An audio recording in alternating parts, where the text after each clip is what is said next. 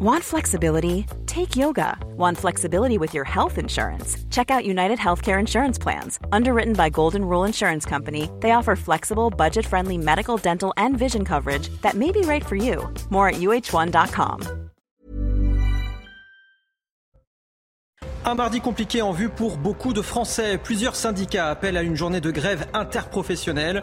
Les difficultés sont à prévoir dans les transports, à l'école ou encore dans les hôpitaux. À cela s'ajoutent des difficultés pour certains d'entre vous à circuler à cause de la crise des carburants. Ce lundi, c'était toujours très compliqué, ne serait-ce que pour atteindre la pompe, comme hier et comme demain. La principale suspecte du meurtre de la petite Lola, placée en garde à vue ce lundi. La jeune femme n'avait par ailleurs aucun antécédent judiciaire, était entrée légalement sur le territoire. Les dernières informations dans cette édition. Et puis enfin, en France, on manque d'or noir, mais pas d'or bleu. Karim Benzema a été élu Ballon d'Or ce lundi soir, cinquième Français de l'histoire de ce prix prestigieux.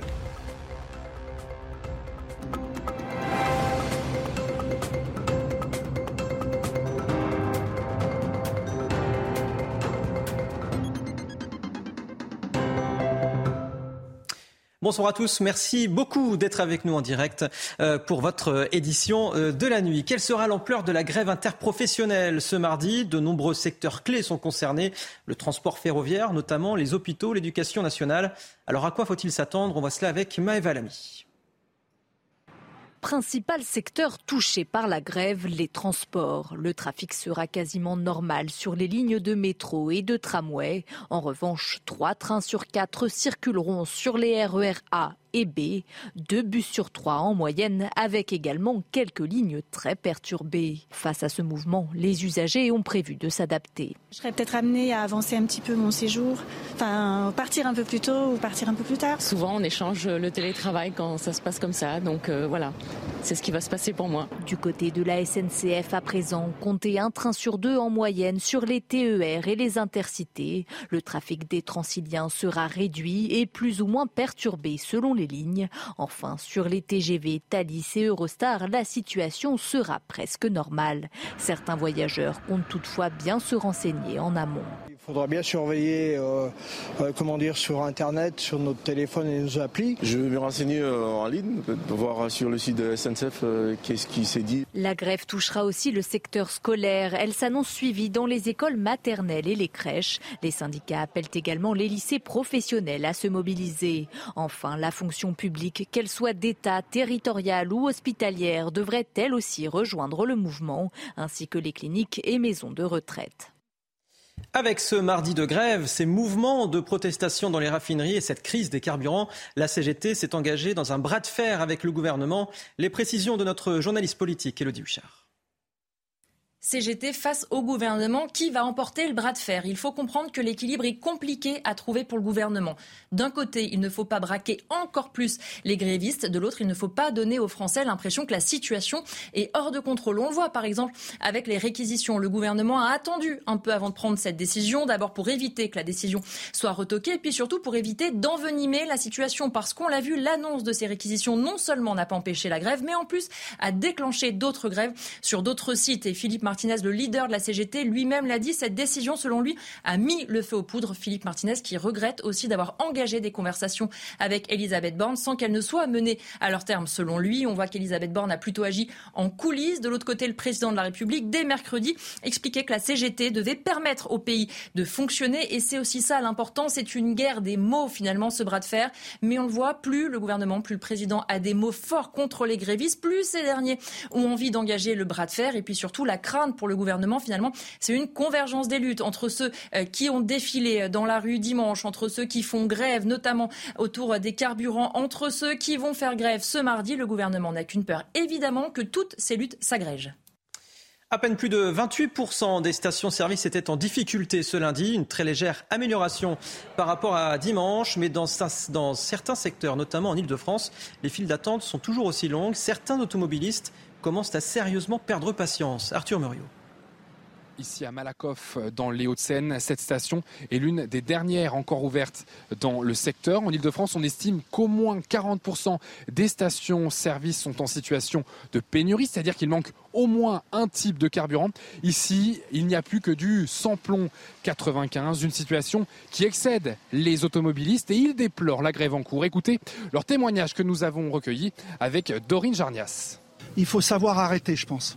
Il y a un moment, il faut dire stop, on arrête, on n'empêche pas les gens de travailler. En plus, demain, il y a la grève générale, on ne sait pas à quoi s'attendre. Alors il arrive un moment, je, moi j'en ai, je suis gentil, je suis calme et j'en ai marre. Quelques jours ça va, mais une semaine, deux semaines c'est trop. Euh, moi la grève, non, je la comprends pas, je les comprends plus les grèves. Et euh, tout ce que j'aimerais, c'est que bah, les choses puissent avancer et puis qu'on puisse euh, tous avancer ensemble pour réussir, en fait, tout simplement. Certains automobilistes ont fait plus d'une heure d'attente pour pouvoir accéder aux pompes et tous, donc une seule crainte, que la station ferme ses portes en raison du manque de carburant et qu'il soit contraint d'en trouver une nouvelle. Et cette opération est très très compliquée en ce moment. Du côté des raffineries, cinq sites étaient toujours bloqués ce lundi, alors que le gouvernement souhaite un retour à la normale le plus rapidement possible. Inès Alicane et Pierre-François Altermat se sont intéressés au processus pour remettre en marche une raffinerie. Redémarrer une raffinerie prend généralement une semaine, en remettant en route le processus de raffinage avec les normes de sécurité pour éviter tout risque d'explosion. On va trier les constituants du pétrole. Et comment le fait-on On le fait par la chaleur. C'est les grandes tours que vous voyez dans les raffineries et qui fument avec beaucoup de vapeur. On chauffe. Les produits les plus légers sortent en haut, c'est les butanes, propane, le gaz. En dessous, vous avez les produits un petit peu plus lourds, c'est-à-dire les essences. Et puis après, en dessous, vous avez le gasoil. Après, en dessous, vous avez le fuel. Et puis après, le fuel plus lourd. Et puis à la fin, tout en bas, bah, les, produits qui servent à fabriquer les plastiques. Et puis le, bah, le bitume, le goudron que vous avez sur la route. Mais les raffineries ne seraient pas complètement mises à l'arrêt sur les installations tout de même Céveso très sensibles. On va sans doute diminuer l'alimentation en pétrole, évidemment. On ferme les robinets du pétrole, donc il n'y a plus rien à distiller. Il faut ventiler toutes les canalisations, mais à mon avis, on doit continuer à chauffer un certain nombre de produits pour éviter, comme par exemple le bitume, le goudron. Si vous ne le chauffez pas, ben, il va prendre en masse et ça va vous bloquer les vannes, les robinets, c'est-à-dire qu'il va falloir après casser l'installation. En tout, il faut 1000 camions d'essence chaque jour pour alimenter la France. Et le mondial de l'auto est de retour à Paris cette année après 4 ans d'absence, un événement sous le signe de l'électrique Made in France. Je vous propose d'écouter le président Emmanuel Macron qui était en visite ce lundi. Il y a 5 ans, on en parlait hier avec les constructeurs, 1% du marché des ventes, c'était l'électrique. Aujourd'hui, c'est 10%. On a multiplié par 10 en 5 ans. L'objectif, c'est que à la fin de ce quinquennat, moi, c'est, mon pas de raisonnement, euh, se projette beaucoup plus loin. et heureusement, et c'est très bien, c'est qu'on soit à 30% du marché des ventes, donc en flux. Mais il y aura toujours un parc et un stock de véhicules thermiques. On essaie aussi d'améliorer, de réduire les émissions. Et vous le savez, l'électricité, justement, coûte de plus en plus cher. Tout le monde est concerné. Les réseaux de transport public sont en difficulté. C'est notamment le cas à Toulouse, où pour faire des économies, les métros et tramways passeront désormais moins souvent. Voyez ce reportage de Jean-Luc Thomas. Le 1er novembre, les fréquences sur les lignes du métro toulousain vont diminuer. Les heures creuses vont être principalement touchées. Un passage toutes les 90 secondes au lieu de la minute aujourd'hui. Cela pour faire des économies.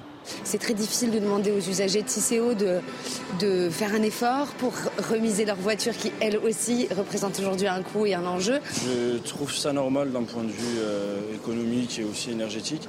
Après, personnellement, ça peut être une petite gêne, étant donné que je suis étudiant. On va être embêté là, pour rentrer à la maison et pour venir travailler. On peut attendre un petit peu, remarquez, on a le temps, mais bon.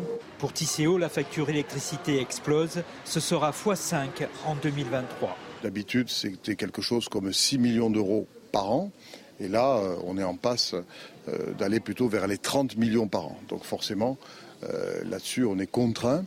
Et le seul moyen d'agir, c'est de diminuer le besoin en électricité et de regarder quels sont les moments où les Toulousains utilisent le moins le métro.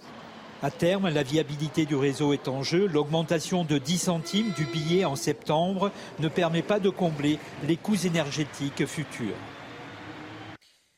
On en vient au terrible meurtre de la petite Lola vendredi dans le 19e arrondissement de Paris. La principale suspecte, âgée de 24 ans, a été mise en examen et placée en détention provisoire ce lundi.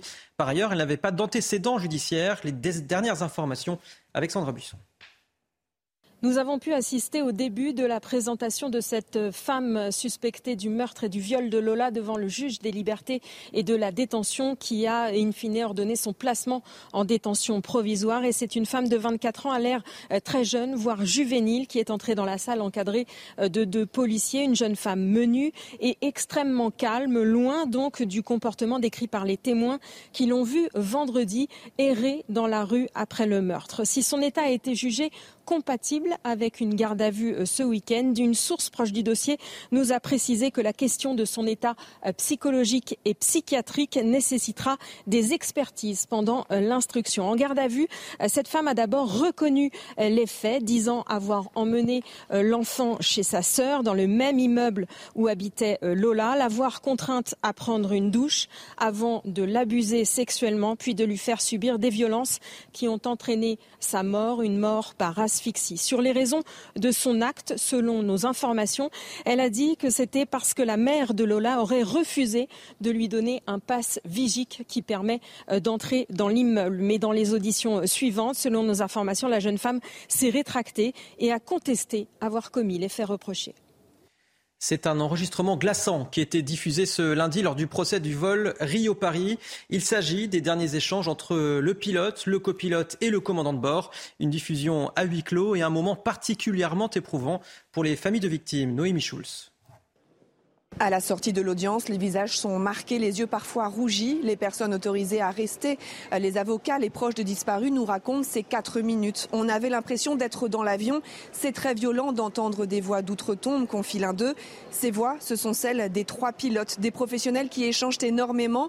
Il n'y a pas d'énervement dans le cockpit. Ils sont dans un sang-froid total et se battent jusqu'au bout pour tenter de comprendre ce qui se passe, analyse le vice-président du syndicat des pilotes de ligne. Sentiment partagé par la sœur d'une des victimes, très émue d'avoir entendu cet enregistrement. Je pense qu'on a vécu ça avec eux, là, et, moi je me suis vraiment mise à leur place et je me suis dit, euh, les pauvres en fait, tout du long j'ai eu beaucoup de peine pour eux parce qu'on les sent tellement à l'œuvre, tellement euh, à se battre contre la machine en fait.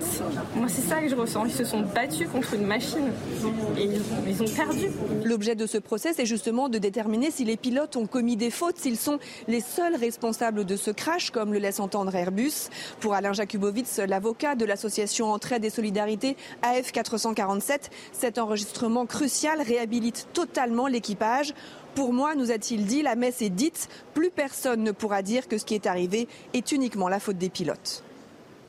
De nouvelles tensions ont éclaté devant le lycée Joliot-Curie à Nanterre ce lundi matin. Lycéens et policiers se sont répondus par des tirs de mortier d'artifice et du gaz lacrymogène.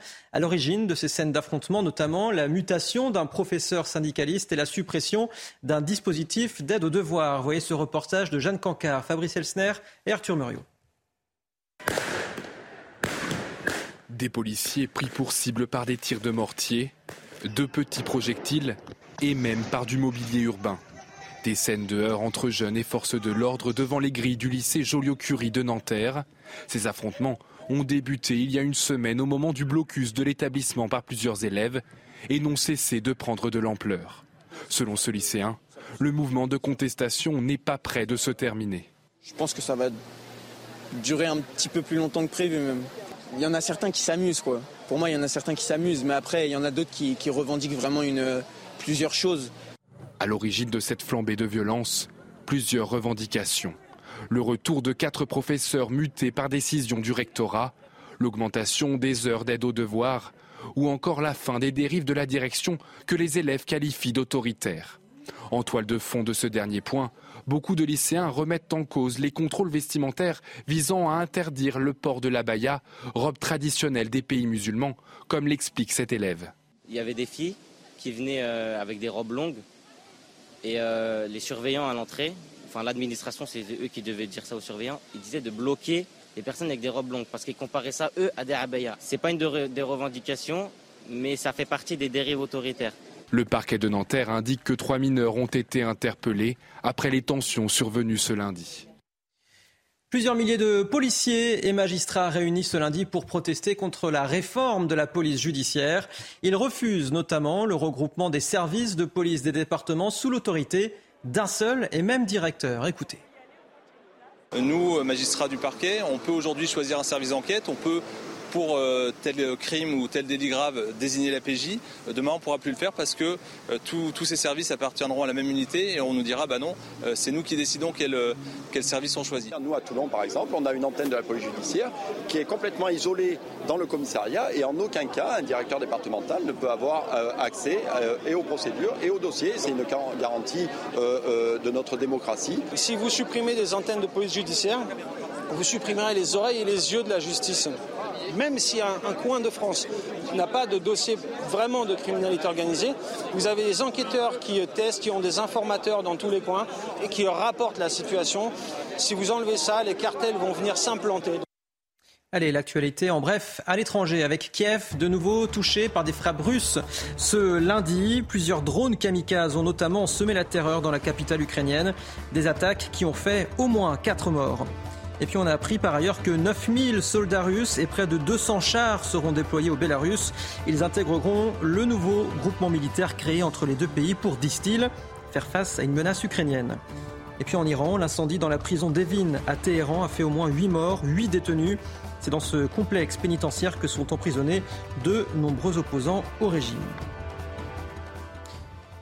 Retour en France, à Pornic, en Loire-Atlantique très précisément. La ville part à la chasse aux agences immobilières. Elles sont trop nombreuses, selon le maire, qui vient d'user de son droit de préemption pour éviter qu'une boutique de chaussures ne se transforme en une énième agence immobilière dans cette station balnéaire. Voyez ce reportage sur place de Michael Chailloux.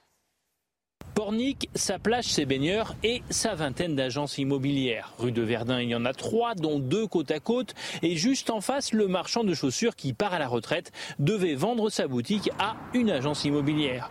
La mairie a décidé d'user de son droit de préemption et a racheté le commerce pour 300 000 euros. L'équilibre d'un centre-bourg, c'est d'avoir de l'habitant euh, in situ, dans le centre-ville. Mais pour qu'il reste, il faut qu'il y ait des services, des services qui sont le commerce de proximité, c'est de l'alimentation, c'est des vêtements, et c'est pas un service, une banque ou une agence immobilière. Pornic, cité balnéaire tendance, accueille chaque année 200 habitants supplémentaires, souvent des retraités avec des gros budgets, d'où la prolifération des agences immobilières. Les Porniquais soutiennent l'initiative de leur maire. Il faut quand même essayer de garder les commerces de proximité euh, dans les, dans les centres-villes, les centres-bourgs, pour éviter que tout le monde aille en périphérie, parce que bon, les, centres-villes se meurent. La plus satisfaite des Porniquaises, c'est la patronne de l'agence immobilière d'en face qui voit un concurrent s'envoler d'un coup de baguette magique municipale. Il faut un commerce euh, alimentaire ou bien euh, un vendeur de vêtements, de chaussures. Enfin, des chaussures à Pornic, ça manque. Avec son nouveau plan local d'urbanisme qui entrera en vigueur au printemps prochain, la ville de Pornic n'aura plus besoin de préempter. Elle pourra choisir dans certaines rues quel type de commerce peut s'installer. Allez, les sports tout de suite. Et sur le terrain de foot, il était déjà sur le toit du monde. Il ne manquait plus que cela se concrétise pour Karim Benzema, évidemment, élu Ballon d'Or ce lundi soir lors de la traditionnelle cérémonie parisienne. Le dernier Français à l'avoir remporté, un certain Zinedine Zidane en 98, qui lui a d'ailleurs remis le trophée. Henri Ignacia était pour nous au théâtre du Châtelet. Il nous raconte la soirée. Il a pris tout son temps pour savourer ce moment d'exception dans sa carrière à 35 ans. Karim Benzema est donc le cinquième ballon d'or de l'histoire du football français. Un trophée qu'il a reçu des mains du dernier Français à l'avoir remporté, Zinedine Zidane. Une saison en or pour Karim Benzema, vainqueur du championnat d'Espagne, meilleur buteur du championnat d'Espagne, vainqueur de la Ligue des Champions pour la cinquième fois de sa carrière, meilleur buteur de la Ligue des Champions et vainqueur du trophée de la Ligue des Nations avec l'équipe de France. Le banni en bleu qui a réussi à se faire une place dans le groupe de Didier Deschamps, qui a réussi à résister à toute la concurrence au sein du Real Madrid depuis qu'il est arrivé dans le plus grand club du monde. Une saison en apothéose pour Karim Benzema qui rentre un peu plus dans l'histoire du football français. Il a tout réussi et à 35 ans, il n'a jamais été aussi bon. Beaucoup d'émotions pour Karim Benzema qui a tout simplement dit que ce ballon d'or était le ballon d'or du peuple. Et les premiers mots justement du ballon d'or, on l'écoute. Je suis vraiment, vraiment fier de mon parcours. Euh, comme je l'ai dit, c'était difficile. Mes parents, mes parents sont là. Euh, il y a eu cette période où c'était difficile pour toute ma famille. c'est individuel, mais ça reste collectif. C'est pour ça que moi, pour moi, c'est le ballon d'or du peuple. Le ballon d'or du peuple. Bravo à Karim Benzema. Cette récompense vient donc euh, concrétiser une saison fantastique et un parcours tout aussi incroyable. Voyez les précisions de Damien Bourdeil.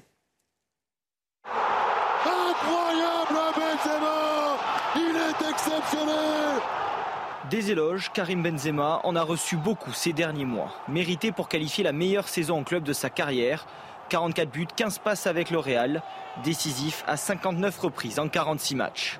Qu'il est grand, Karim Benzema? Oui, l'attaquant madrilène a porté son équipe en Liga, meilleur buteur du championnat, 27 buts, 12 passes. Il n'avait jamais été aussi prolifique sur les pelouses espagnoles. Un exercice record après trois précédents à plus de 20 buts, déjà. Il brille aussi sur la scène européenne, 15 buts inscrits en Ligue des Champions, 8 de plus que son meilleur total jusque-là. De quoi laisser derrière lui tous les autres cadors. 15 buts marqués, dont 10 en phase finale. Et c'est sans doute ça le plus impressionnant. Quand le Real a tangué, Benzema a toujours répondu. Paris, Chelsea et Manchester City s'en souviennent encore.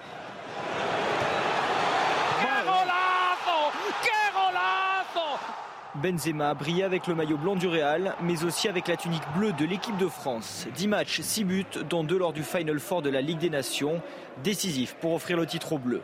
Avec de telles statistiques, Benzema a logiquement aidé ses équipes à gagner. Un trophée avec la France, 3 avec le Real, Ligue des Champions, Liga et Supercoupe d'Espagne. Ce ballon d'or vient donc couronner l'année la plus brillante de Karim Benzema. Allez, on continue avec euh, du football, toujours, toujours à très haut niveau de la Ligue 2. Bastia et Bordeaux se sont quittés sur un score de parité, un partout ce lundi soir.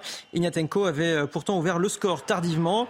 Les Girondins pensaient quitter la Corse avec une victoire, mais Van der égalise à la 94e minute avec ce boulet de canon. Allez, restez bien avec nous sur CNews. Dans un instant, nous reviendrons sur ce mardi très compliqué en vue pour beaucoup de Français. Plusieurs syndicats appellent à une journée de grève interprofessionnelle. Des difficultés sont à prévoir dans les transports, à l'école ou encore dans les hôpitaux. Retrouvez tous nos programmes et plus sur cnews.fr. Spring, is that you? Warmer temps mean new Albert styles. Meet the Superlight Collection, the lightest ever shoes from Allbirds, now in fresh colors. These must have travel shoes have a lighter than air feel and barely their fit that made them the most packable shoes ever. That means more comfort and less baggage. Try the Superlight Tree Runner with a cushy foam midsole and breathable eucalyptus fiber upper. Plus, they're comfy right out of the box. So, what can you do in a Superlight shoe? What can't you do is the better question. And because they're super packable, the real question is where are you taking them? Experience how Allbirds redefines comfort. Visit allbirds.com and use code SUPER24 for a free pair of socks with a purchase of $48 or more. That's A L L B I R D S.com code SUPER24.